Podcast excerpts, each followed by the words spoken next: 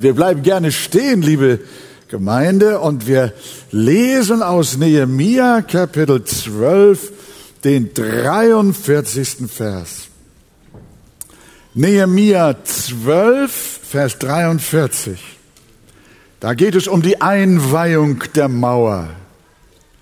Und an jenem Tag brachte man große Opfer dar und war fröhlich, denn Gott hatte ihnen eine große Freude bereitet, so dass sich auch die Frauen und Kinder freuten. Und man hörte die Freude Jerusalems weit hin. Und man war fröhlich, denn Gott hatte ihnen eine große Freude bereitet und man hörte die Freude Jerusalems weit hin. Gut? Gutes Wort. Dann setzen wir uns und wir hören zu. Wir schließen heute die Betrachtungsreihe über das Buch Nehemia ab und überspringen dabei das elfte Kapitel und auch den ersten Teil von Kapitel zwölf Dort geht es um die Besiedlung des neuen oder des neu errichteten Jerusalems innerhalb der neuen Mauer und auch ringsherum um die Stadtmauer. Alles fein säuberlich aufgelistet. Und äh, dann kommt äh, in Kapitel 12 äh, ab Vers 27 der Bericht des Nehemia dass nun die Mauern endgültig eingeweiht werden konnten. Und das war ein großes Fest und wurde mit Lobpreis gefeiert. Äh, äh, Moment, jetzt komme ich hier mit meinem Seiten durcheinander.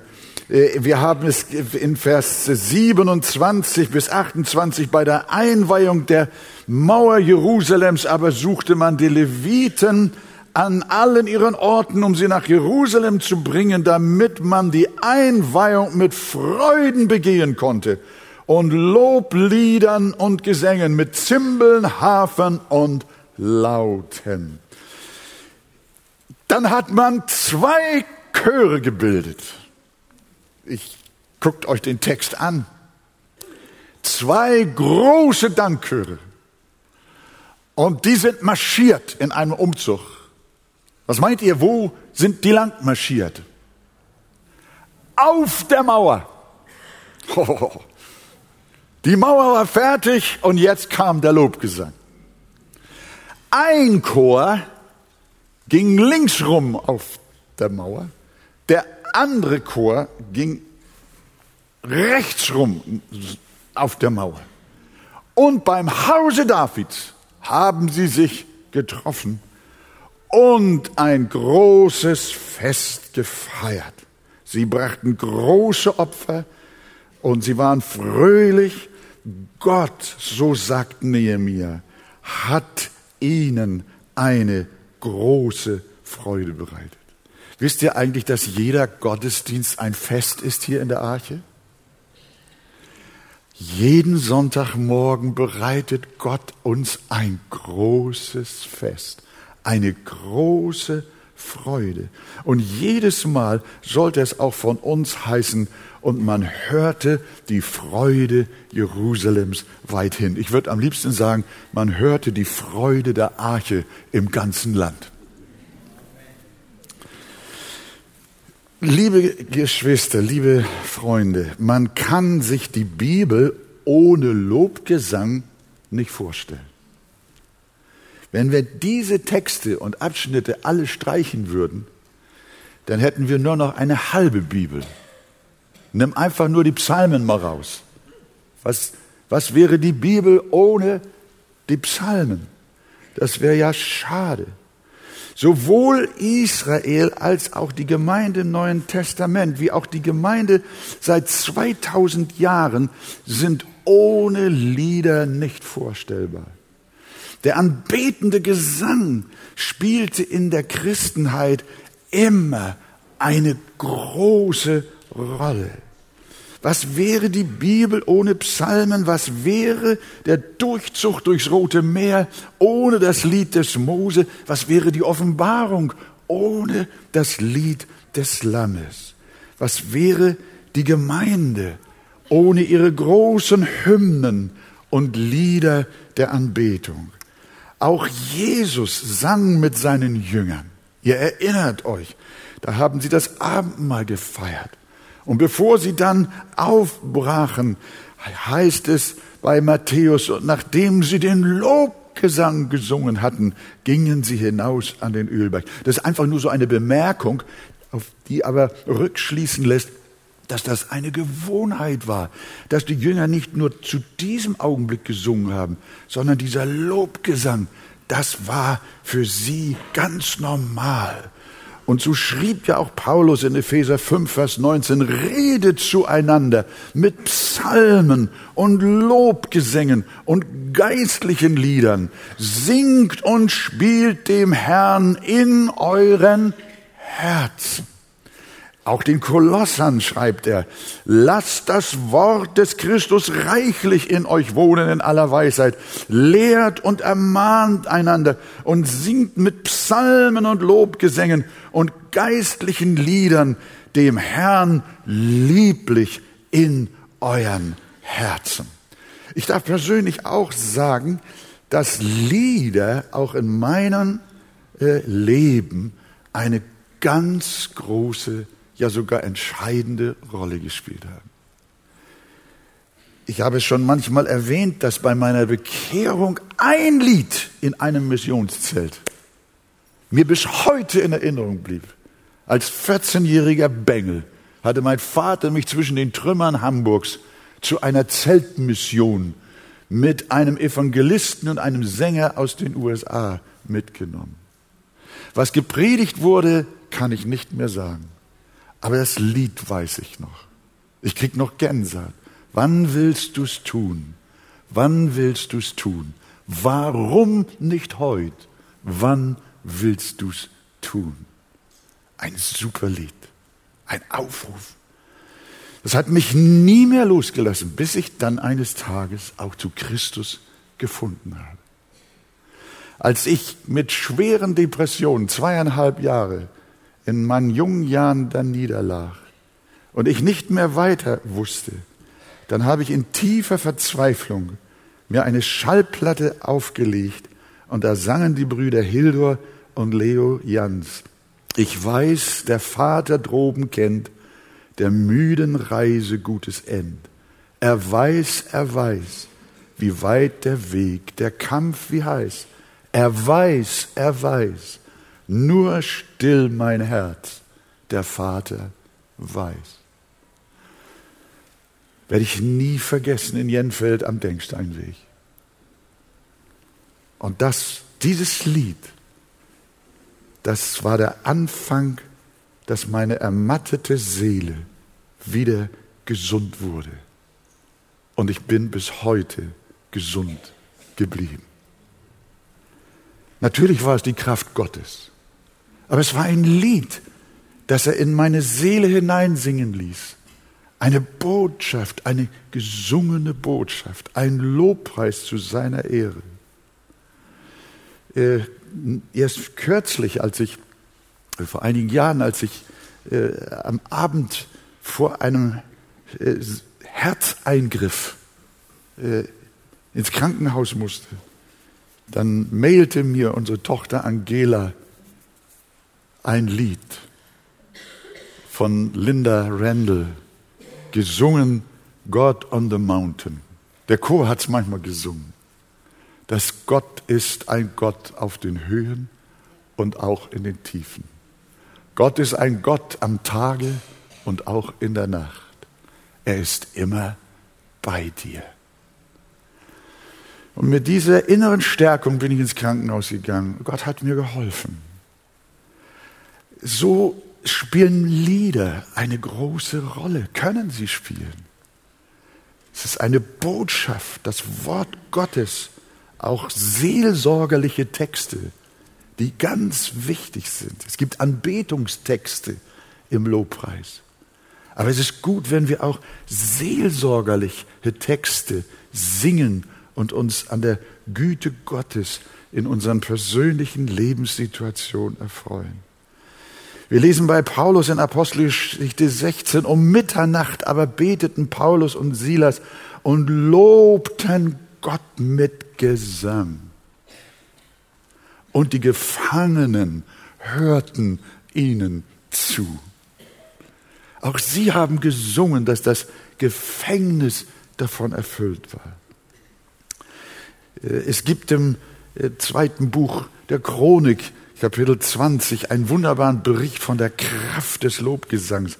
König Josaphat war umringelt von Moabi, umzingelt von Moabitern, Ammonitern und Moiniten und er wusste nicht mehr aus und ein. Sein Militär war schwach und er schrie zu Gott, unser Gott, willst du nicht über sie richten, denn in uns ist keine Kraft gegen diesen großen Haufen und wir wissen nicht, was wir tun sollen, sondern unsere Augen sind auf dich gerichtet. Wisst ihr, was der Josaphat gemacht hat?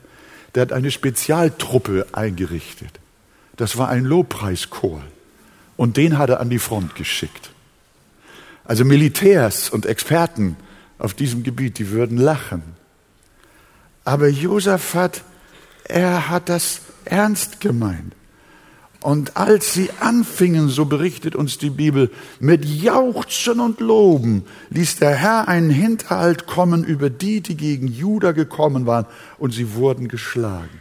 Und als das elende, äh, die elende Armee Josaphat dann über die Höhe kam, um dann doch noch irgendwie versuchen, kampfesmäßig was zu erreichen, dann schauen sie über die Ebene, da liegen die Feinde wie alle als Leichen auf dem Feld umher. Und man nannte diesen Ort, wie hat man diesen Ort genannt? Lobetal. Super. Und am vierten Tag kamen sie zusammen im Lobetal, denn dort lobten sie den Herrn. Und daher nennt man jenen Ort Lobetal bis zu diesem Tag. Die Lehre aus der Geschichte, auch für dich und mich ist, tu in deiner Situation, was menschlich gesehen du tun kannst. Aber verlass dich nicht auf dich selbst, sondern fang auch an zu singen. Singe deinem Gott in heiligem Schmuck. Darf ich mal fragen, wer von euch singt zu Hause? Na, das ist aber mal nicht fail. Ja. Ich muss ehrlich gestehen, dass das auch bei mir zu Hause nicht immer so der Fall ist. Aber manchmal kommt es über, nicht nur unter der Dusche.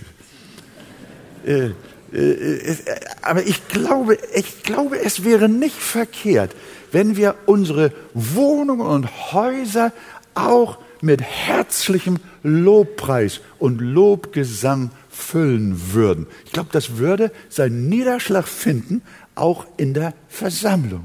Wenn wir zu Hause schon gesungen haben, müssen wir hier den Motor nicht anschmeißen, damit es hier dann richtig klappt, versteht ihr? Sondern unser Herz ist dann schon mit Freude erfüllt. Und deswegen sagt David, täglich will ich dich preisen und deinen Namen rühmen, immer und ewig. Wir sehen aber in dieser Einweihungsgeschichte nicht nur, dass dort zwei Chöre und die Gemeinde äh, volle Pulle gesungen und Loblieder angestimmt haben auf dieser äh, neu errichteten Mauer, sondern wir lesen in Vers 30 auch, und die Priester und Leviten reinigten sich. Sie reinigten auch das Volk und die Tore und die Mauer. Diese rituelle Reinigung weist auf die wirkliche Reinigung hin, nämlich auf das gereinigte Herz. Das erklärt uns dann später das Evangelium im Neuen Testament in ganz besonderer Weise.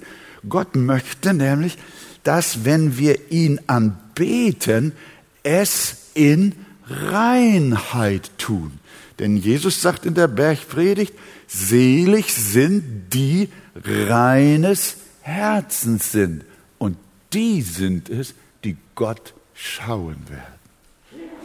Wenn Herz und Anbetung nicht übereinstimmen, ist das für Gott ein Gräuel. Und da haben wir ja ein Zeugnis von dem Propheten Amos. Das ist ja äh, äh, echt äh, mächtig. Da sagt Gott durch den Mund von Amos, ich bin euren Feiertagen gram und verachte sie und mag eure Versammlungen nicht riechen. Oh oh. Herr, hilf uns.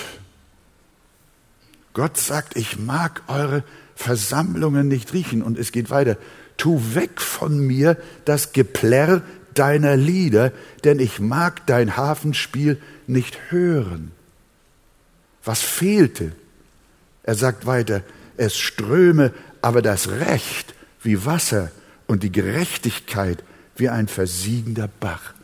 Er will sagen, euer Glaube braucht Substanz. Euer Lobpreis braucht Substanz, braucht Wahrheit.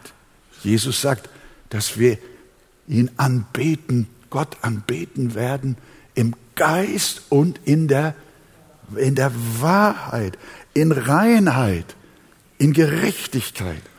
Das Äußere beim Lobpreis mag wichtig sein. Wir freuen uns. Wir haben uns heute Morgen mächtig gefreut, dass wir alle gesungen haben, dass wir die Hände gehoben haben, dass wir geklatscht haben, dass wir viele Instrumente haben, ein Klavier, ein, ein Synthesizer, ein, ein äh, na, nicht nur, wie sagt man, ein, eine Trommel, wie heißt das, Schlagzeug. ein, ein Schlagzeug, eine Geige und oh, die Arche ist reich und einen wunderbaren Chor, der singt. Das ist alles sehr, sehr gut, wenn wir laut singen, wenn wir rhythmisch singen, wenn wir Instrumente haben und wenn wir auch äh, unseren Lobpreis in Lebendigkeit, Frische und Freude zeigen. Aber liebe Gemeinde, was nützt das alles, wenn unser Herz nicht geheiligt ist? Und das sehen wir hier bei dieser Mauer. Sie reinigten sich, die Priester fingen bei sich an, das ganze Volk und die Mauer und alles, was zur Stadt gehörte. Das war eine äußerliche Maßnahme, die aber hindeutet auf unsere innerliche Haltung. Was nützt es, wenn wir unaufrichtig anbeten, wenn unser Lebenswandel und unsere Haltung nicht stimmen, wenn wir es im Unglauben und in Zerstreuung tun und mit ganz andere Dinge uns für wichtiger sind. Jesus sagt in Matthäus 15, dieses Volk naht sich zu mir mit seinem Mund und ehrt mich mit den Lippen, aber ihr Herz ist fern von mir. Ist euer Herz heute nah bei Jesus? Halleluja. Und habt ihr gesungen? Oder ist euer Herz geheiligt? Mit ganzem Herzen? Gereinigt? Wo ist dein Herz, während du anbetest? In welchem Zustand ist es? Du singst laut mit und hebst die Hände, aber innerlich betest du möglicherweise gar nicht, sondern bist mit deinen Gedanken ganz woanders. Und das ist der Grund, warum Paulus beim Thema Lobpreis jedes Mal, wenn Paulus davon spricht, hat er immer das Herz mit dabei. Er sagt, redet zueinander mit Psalmen und Lobgesängen und geistlichen Liedern. Das tut, bitte, bitte, singt und spielt, so heißt es dann aber weiter, dem Herrn in euren Herzen. Wenn ihr es nicht in euren Herzen tut, dann nützt die Akustik nichts. Auch nochmal Kolosser 3,16. Lasst das Wort Christi reichlich in euch wohnen, in aller Weisheit. Lehrt und ermahnt einander und singt mit Psalmen und Lobgesängen und geistlichen Liedern dem Herrn lieblich in euren Herzen. Dieses kleine Wörtchen lieblich gefällt mir auch besonders. Das ist so für mich wichtig. Äh, aber das, er sagt, in euren Herzen soll dieser Vorgang stattfinden. Was nicht in unserem Herzen stattfindet, das kann auch nicht in, bei uns auf unseren Lippen stattfinden. Wir sollten es an jedem Sonntag so handhaben, wie die Juden bei der Einweihung der Mauer. Sie reinigten sich. Weihe dein Herz vor dem Gottesdienst und bevor du singst und lobst und preist, reinige dich, weihe dein Herz Gott. Und wenn unser Lobpreis aufrichtig und aus reinem Herzen kommt, dann hat er Kraft, dann bringt er Sieg, David sagt in diesem Zusammenhang, erforsche mich Gott und erkenne mein Herz, prüfe mich und erkenne, wie ich es meine. Und dann dürfen wir beten, Herr, vergib mir auch meine Oberflächlichkeit. Wenn wir hereinkommen in den Gottesdienst und unser Herz vor Gott prüfen und wir uns bewusst auch hier aufhalten und uns bereit machen und sagen, Herr Jesus, die Woche war so voller Zerstreuung, so voller Ablenkung, so voller Geschäft, so voller Treiben. Jetzt möchte ich zu dir kommen.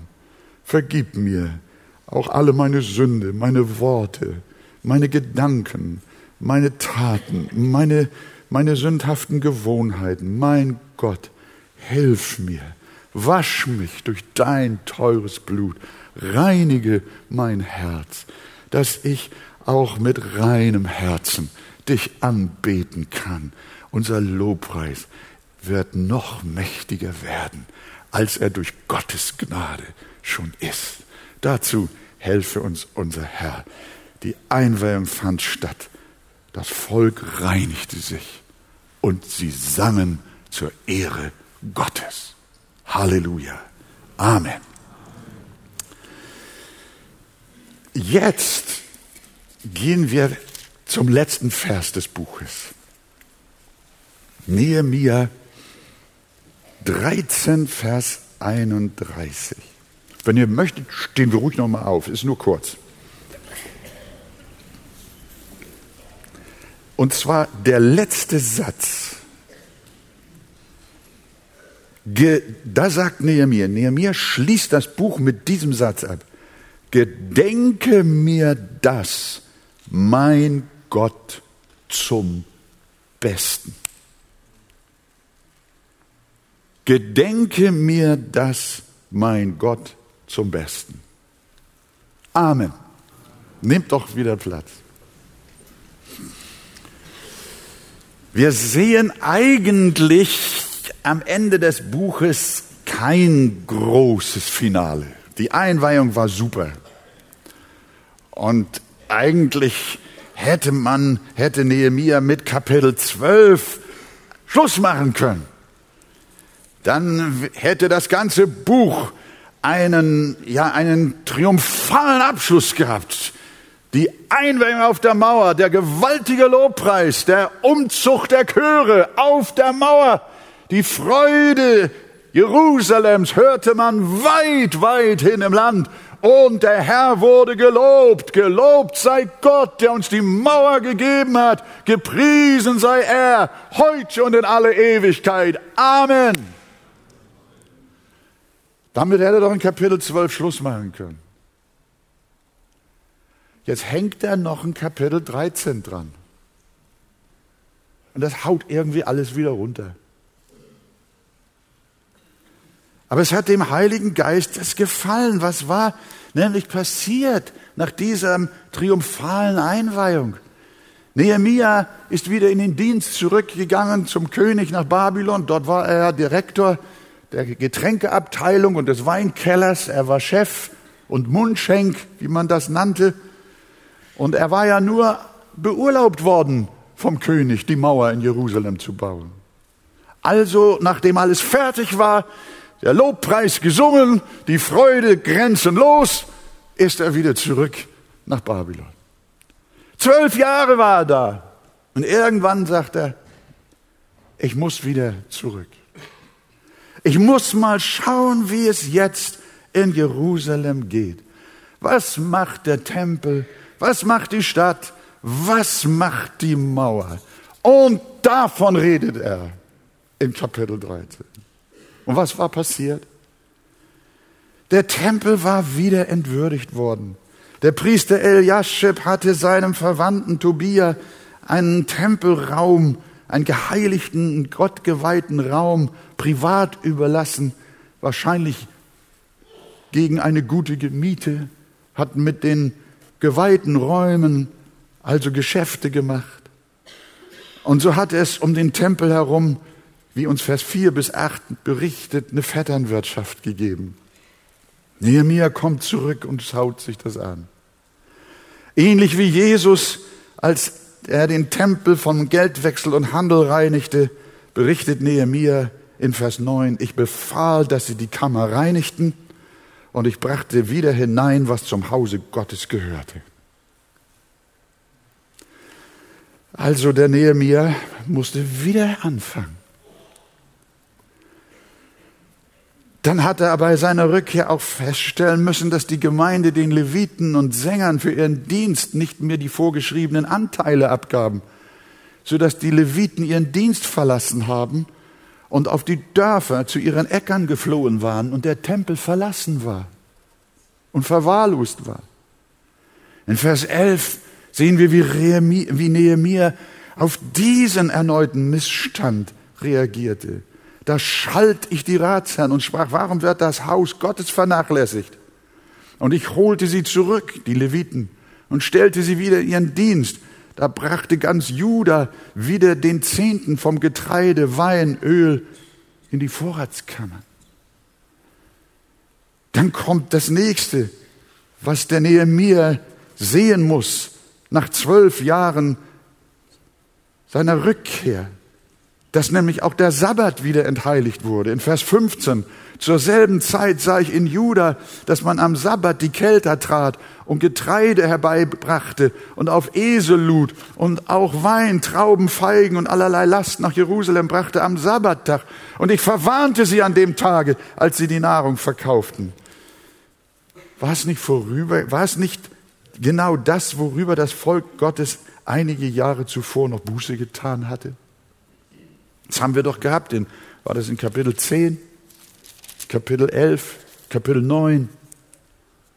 Große Buße wegen der Sabbatentheiligung. Und sie haben schriftlich es festgelegt, dass das nie wieder passieren soll. Sie wollen doch ihrem Gott dienen und auch sein Gebot halten und den Sabbat ehren. Aber sie haben es wieder getan. Dieselbe Sünde war wieder da. Wie niederschmettern muss das für Nehemia gewesen sein. Was hat er in dieser Sache jetzt getan? Er griff auch hier ein. Er schloss während des Sabbats die Tore der Mauern, sodass kein Händler mehr nach Jerusalem reinkam. Und was machten die fremden Kaufleute? Die warteten in der Nacht vor den Toren der Mauer, in der Hoffnung, dass die Bewohner Jerusalems herauskämen und trotz des Sabbats mit ihnen Handel trieben. Da war also ein Hang zur Sünde. Aber Nehemiah griff durch und vertrieb die Kaufleute. Ich befahl, Vers 22, ich befahl den Leviten, dass sie sich reinigten und kämen und die Tore bewachten, um den Sabbattag wieder zu heiligen. Dann sieht er einen weiteren Missstand, nämlich die Religionsvermischung. Vers 23. Zu dieser Zeit sah ich auch Juden, die sich Frauen genommen hatten aus Aschdod, Ammon und Moab.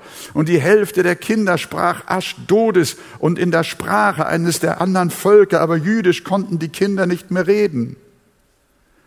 Ich möchte nochmal betonen, was wir auch in früheren Predigten getan haben.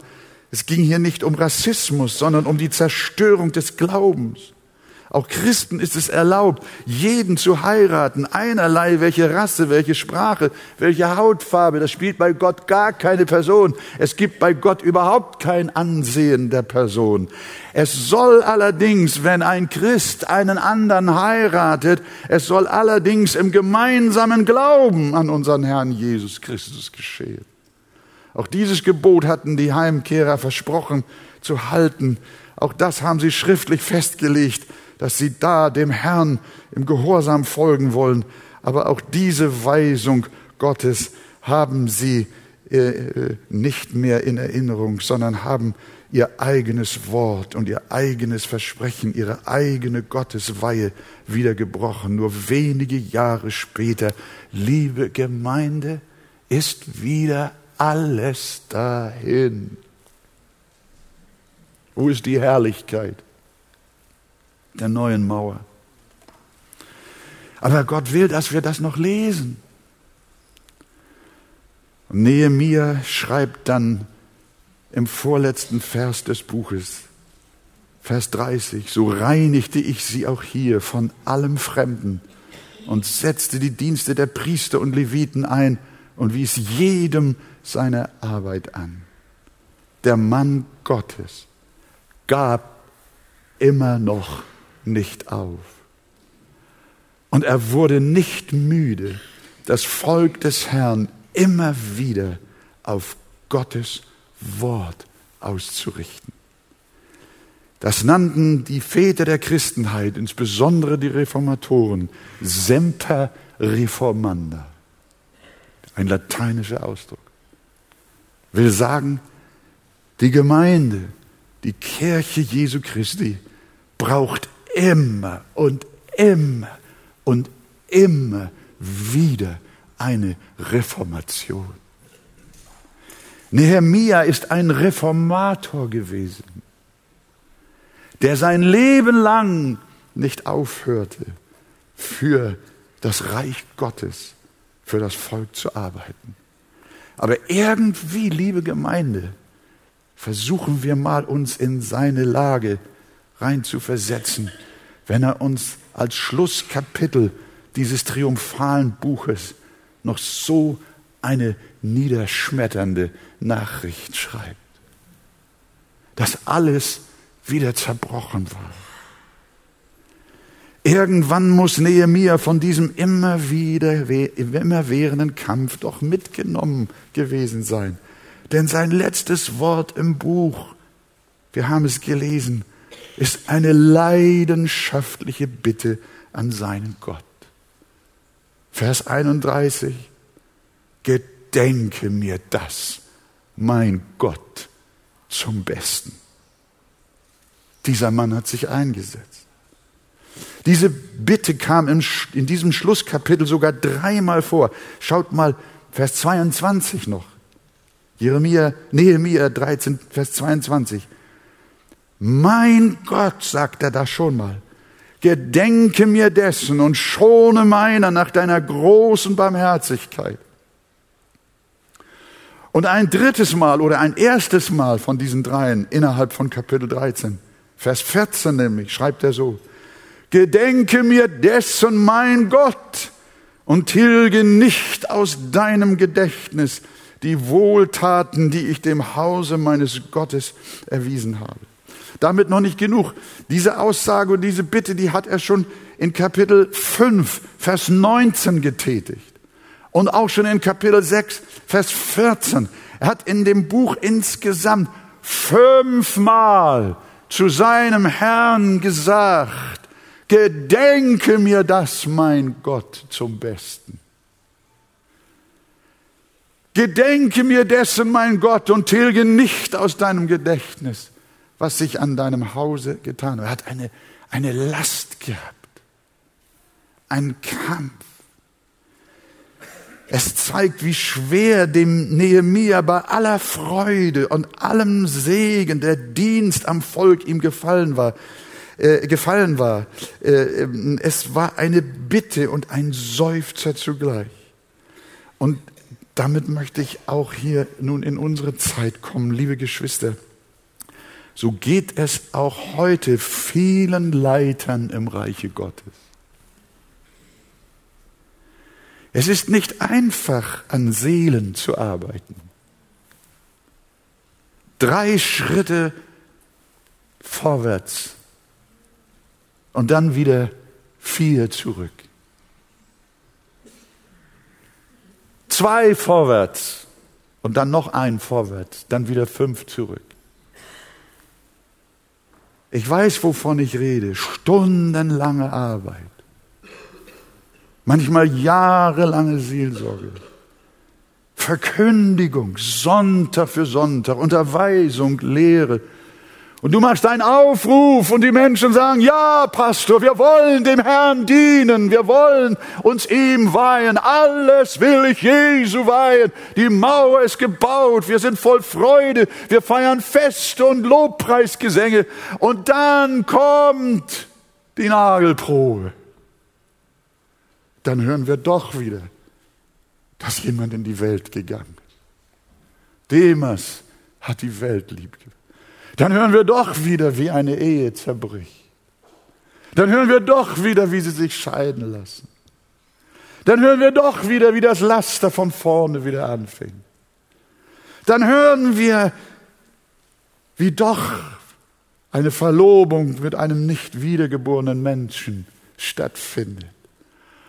Man hat Gott gepriesen und gelobt, sich über die Mauern Jerusalems gebaut, über die Herrlichkeit Gottes mitten in seiner Gemeinde. Und man hat hoch gelobt, ich will Jesus folgen. Und es dauert nicht lange, an einem Tag, eine Woche später, 14 Tage später, ein Jahr später, auf einmal ist außer Spesen nichts gewesen. Und dann lebt man wieder die Grundsätze der Welt. Da kriegst du Depression. Da kriegst du Depression. Und Nehemiah hat sie offensichtlich gehabt.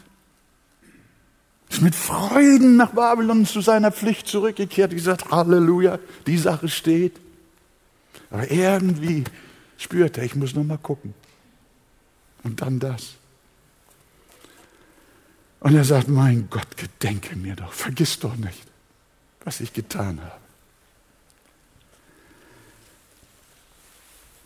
Dann hörst du wieder Streit, üble Nachrede, Ungehorsam, Unglauben. Und wieder muss der Reset-Knopf gedrückt werden, zurück auf Null.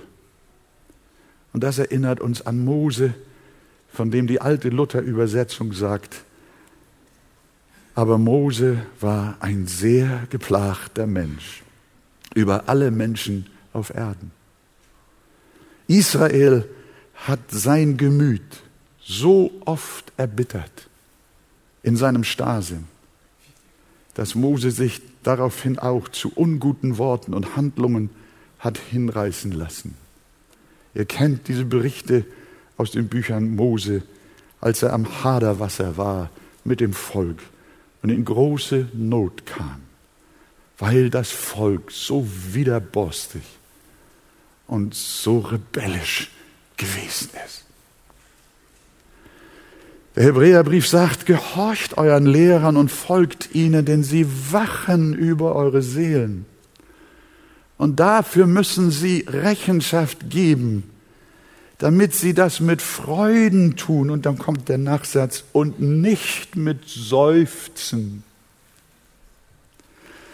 Auch Paulus war ein geplagter Mann, wenn er dachte, dass seine Glaubensbrüder und Schwestern doch wohl endlich das Evangelium verstanden hätten, dann muss er den Galatern doch noch wieder schreiben. Mich wundert, mich wundert, dass ihr euch so schnell wieder abwenden lasst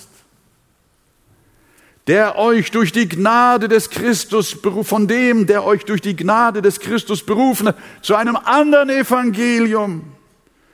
Du denkst, sie haben es verstanden. Du denkst, es ist jetzt endgültig in ihrem Herzen fest verankert.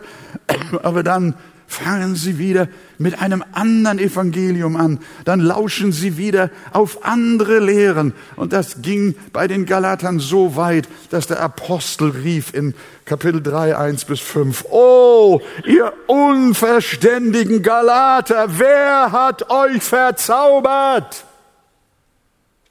Wer verzaubert die Seelen, die doch wieder auf Abwege gehen? Die gesagt haben, ich will mit Gott leben mein Leben lang und es doch nicht tun.